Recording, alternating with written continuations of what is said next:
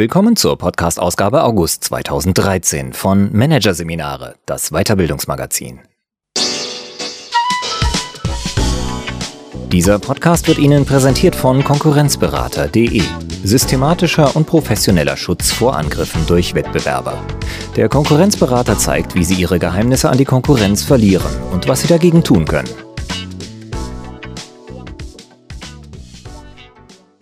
Weitere Podcasts aus der aktuellen Ausgabe behandeln die Themen Selbstführung, der innere Lotse und moderner Arbeitsschutz, Helm für die Seele.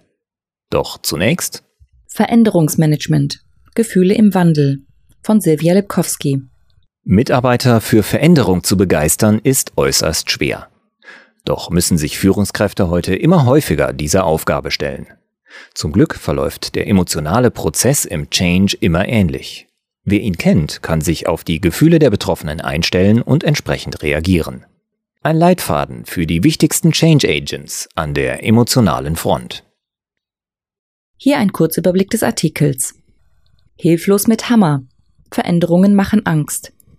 Herzen berühren. Manager wissen um ihre emotionale Verantwortung. Berg- und Talfahrt der Gefühle. Der emotionale Prozess des Wandels. Mir nach. Die Change-Verantwortung der Führungskräfte.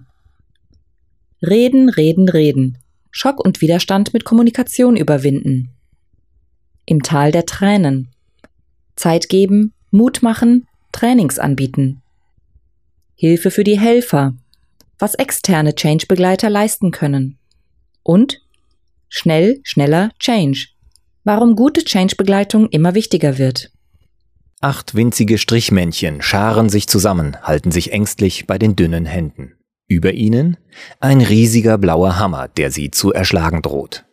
Das sieht ganz schön dramatisch aus, kommentiert Christiane Fruth das Bild, das in einem ihrer Change-Workshops entstanden ist. Außergewöhnlich ist es aber nicht, so die Münchner Beraterin. Die Buntstiftzeichnung verdeutlicht, wie bedrohlich Veränderung oft erlebt wird. Erst recht, wenn sich die Mitarbeiter, wie die kleinen Strichmännchen, von den Chefs im Stich gelassen fühlen. Im Bild schwebt das Leitungsteam übergroß, aber völlig abgehoben über den dramatischen Ereignissen. Dass das nicht so sein sollte, gehört mittlerweile zum Grundwissen von Führungskräften. Sie wissen, dass Veränderungen bei den Betroffenen negative Gefühle auslösen, die nicht ignoriert werden sollten. Die Angst vor Job- oder Machtverlust, die Sorge, an den neuen Herausforderungen zu scheitern, die Trauer um eingespielte Gewohnheiten sind Emotionen, die fast in jedem Change-Vorhaben zum Thema werden. Werden sie nicht ernst genommen, kommt auch das bestgeplante Projekt ins Stocken. Manager sind deshalb zunehmend bereit, auf die emotionalen Vorbehalte ihrer Mitarbeiter einzugehen. So das Ergebnis der Change Management Studie 2012 von Capgemini Consulting. Drei Viertel der 150 befragten Manager gaben an, dass sie sich von dem Glaubenssatz leiten lassen, dass Veränderung schwer von außen aufgezwungen werden kann, wenn die innere Bereitschaft fehlt. Wer Menschen verändern will, muss vielmehr ihre Herzen berühren. Von diesem Glaubenssatz zeigten sich sogar 85 Prozent überzeugt. Dieses Ergebnis entspricht Beobachtungen aus der Praxis.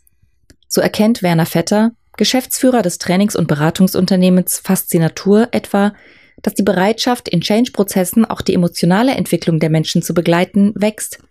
Allerdings, so der Change-Berater, in der Praxis fehlt in den Unternehmen dafür oft die Kompetenz. Das sieht auch Barbara Thoma, Geschäftsführerin der Argo Personalentwicklung Wien, so. Unternehmen haben zunehmend ein Bewusstsein dafür, wie bedeutsam die emotionalen Aspekte in Veränderungsprojekten sind. In der Detailarbeit gehen sie dann aber oft unter, berichtet die Change-Beraterin. Dabei gibt es einen hilfreichen Leitfaden, um die Gefühle der Mitarbeiter im Auge zu behalten. Denn die emotionalen Reaktionen in Change-Prozessen folgen immer dem gleichen Muster. Übersichtlich dargestellt sind sie in der klassischen Veränderungskurve, die Change-Begleiter gerne einsetzen. Das Modell erklärt den emotionalen Prozess des Wandels in sieben Schritten. Erarbeitet wurde die Kurve in Anlehnung an ein Konzept der US-amerikanischen Psychiaterin Elisabeth Kübler-Ross, die in ihrer Arbeit mit Sterbenden die verschiedenen Phasen der Trauer und des Abschieds analysiert hat. Demnach beginnen die Sorgen der Menschen in der Regel schon vor der Ankündigung des Change-Vorhabens. Die Mitarbeiter ahnen, dass etwas kommt. Gerüchte verbreiten sich. Phase 1. Kommt die Ankündigung dann offiziell, reagieren die Betroffenen in der zweiten Phase zunächst mit Schock und Verleugnung, Sie haben Angst, wollen nicht wahrhaben, dass sich etwas ändern muss und reden sich die aktuelle Situation schön. Ihre Haltung? Erstmal abwarten. Die werden schon sehen, dass das nicht geht. War etwa die spontane Reaktion in dem Team, in dem das eingangs erwähnte Bild mit dem blauen Hammer entstand.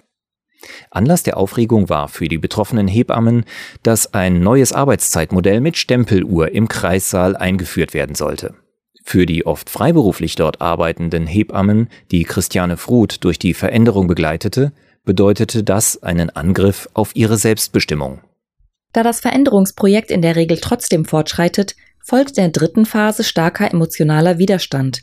Doch trotz Ärger, Wut oder gar Verzweiflung erfolgt eine Auseinandersetzung mit dem Projekt, die, noch von Frustration begleitet, in die rationale Einsicht mündet, dass die Veränderung notwendig ist oder zumindest, dass es notwendig ist, sich darauf einzulassen, wenn man im Unternehmen verbleiben will. In dem Change-Projekt im Kreissaal zeigte sich, die Stempeluhr wird versuchsweise benutzt, allerdings von sehr frustrierten Mitarbeitern. Phase 4. Denn die Hebammen haben sich noch nicht wirklich vom Gewohnten verabschiedet. Sie betrauern den alten Zustand noch ausführlich. Diese fünfte Phase wird oft als das Tal der Tränen bezeichnet. Der Loslassen schmerzt, ist aber nötig für die emotionale Akzeptanz der Veränderung. Erst danach ist die Öffnung fürs Neue möglich, also die Phase 6, das zunächst zögerlich begutachtet und schließlich in der siebten Phase zuversichtlich in den Arbeitsalltag integriert wird. Im Fall der Hebammen Erst als sie mit ihrer alten Freiheit emotional abgeschlossen hatten, konnten sie die Vorteile der Zeiterfassung erkennen und entdecken, dass nun am Monatsende sauber aufgelistet wurde, was geleistet worden war. Und keine Überstunden mehr unter den Tisch fielen. Der Umsetzung einer Veränderung gehen immer diese sieben Verarbeitungsschritte voraus, unterstreicht Change-Begleiterin Fruth. Chefs, die ihre Mitarbeiter mit ins Boot holen wollen, sollten diese Phasen also im Blick behalten und den Umgang mit ihnen planen. Zwar lässt sich auch mit dem besten Emotionsmanagement keine Phase dieser Berg- und Talfahrt der Gefühle überspringen. Doch ist es möglich, den Prozess zu straffen und unnötige Schleifen zu vermeiden, ist Barbara Thoma überzeugt. Je sensibler die Verantwortlichen mit Emotionen umgehen, desto schneller wird Veränderung akzeptiert. Die Verantwortlichen, das sind in erster Linie die Führungskräfte. Sie müssen die Fahne nehmen und vorangehen, fordert Thoma. Und ihre Mitarbeiter mitnehmen denn nur ihnen werden sie folgen.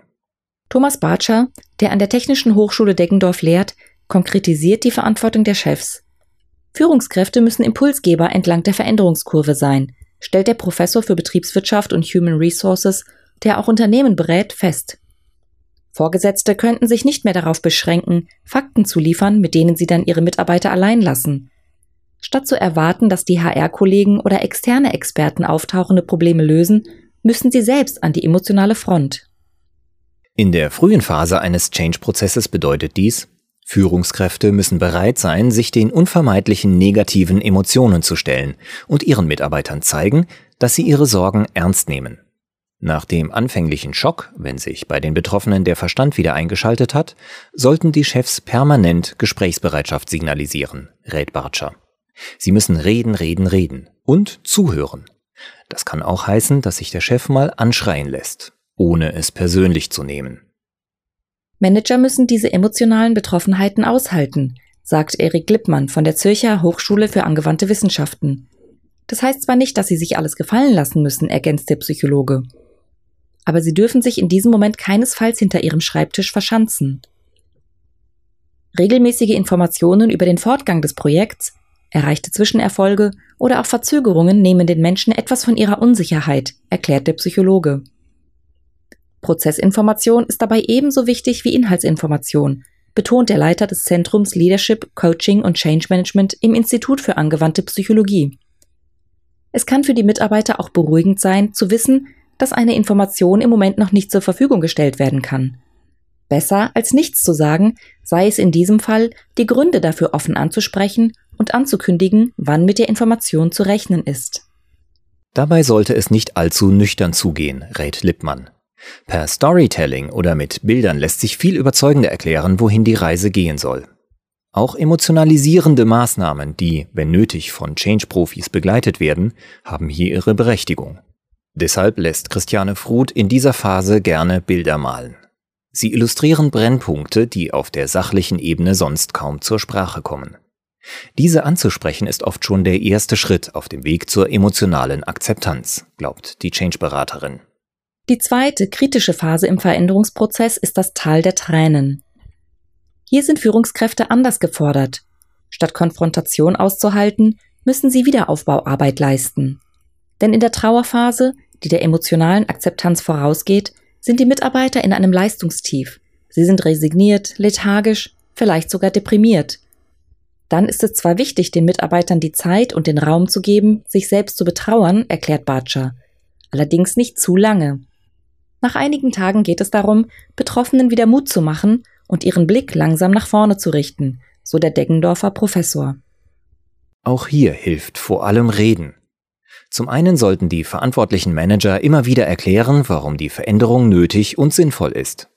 Zum anderen sollten sie auf schon erreichte Erfolge verweisen, um das Selbstbewusstsein im Team wieder aufzubauen. Dazu gehört auch eine Wertschätzung der bisherigen Abläufe, erläutert Psychologe Lippmann. Es ist ein Fehler zu sagen, vorher war alles schlecht und jetzt wird alles besser. Damit es wirklich wieder aufwärts geht, brauchen die Betroffenen schließlich handfeste Hilfsangebote. Die Angst vor Veränderung ist oft eine ganz konkrete Angst, an den neuen Herausforderungen zu scheitern, erklärt Lippmann. Workshops, mit denen die neue Verkaufstechnik eingeübt wird, individuelle Coachings oder auch Schulungen in der Bedienung der neuen Software beispielsweise helfen den Betroffenen dabei, die Neuerungen in ihren Arbeitsalltag zu integrieren. Hilfe brauchen aber auch die Führungskräfte, die ihre Mitarbeiter durch das unwegsame Terrain des Wandels lotsen sollen. Führung im Change ist kein Schönwetter-Leadership, beschreibt es Beraterin Thoma. Wenn Veränderungen Harmonie und Routine bedrohen, stehen stürmische Zeiten ins Haus. Die wenigsten Chefs werden die sozialen Kompetenzen, die dann notwendig sind, aus dem Ärmel schütteln können. Was Führungskräfte brauchen, ist emotionale Intelligenz, glaubt Thoma. Führungskräfte, die sie haben, deuten die Gefühle anderer und reagieren angemessen darauf.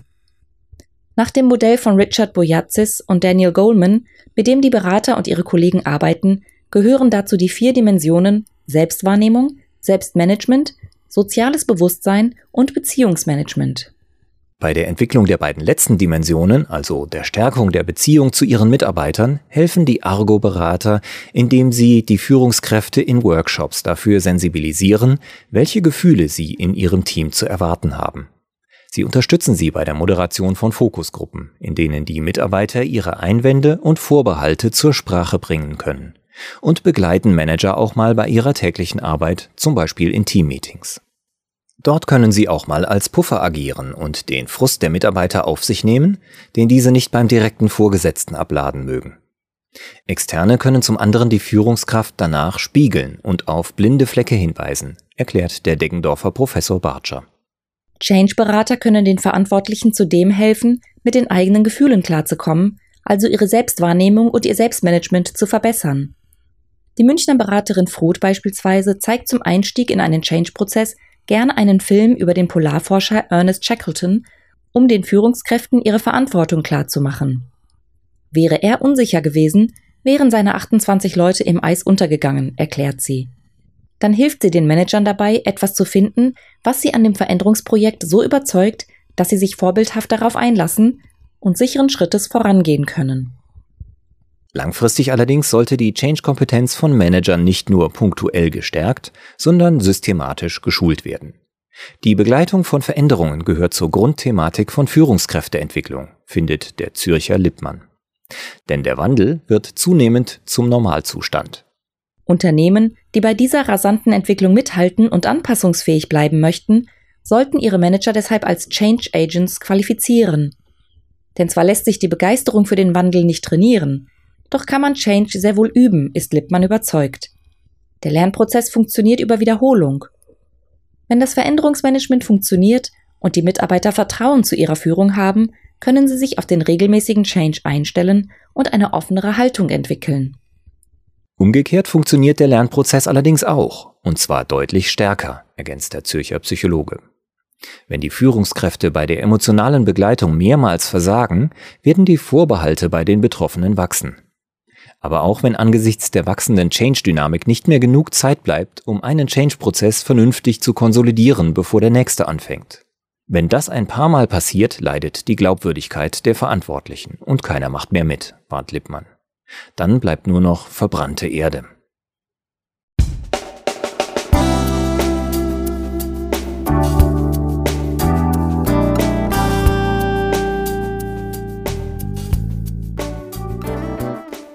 Sie hörten den Artikel Veränderungsmanagement Gefühle im Wandel von Silvia Lipkowski aus der Ausgabe August 2013 von Managerseminare, produziert von Voiceletter.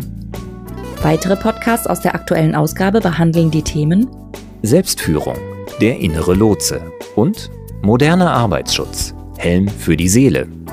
Weitere interessante Inhalte finden Sie auf der Homepage unter managerseminare.de und im Newsblog unter managerseminare.de/blog.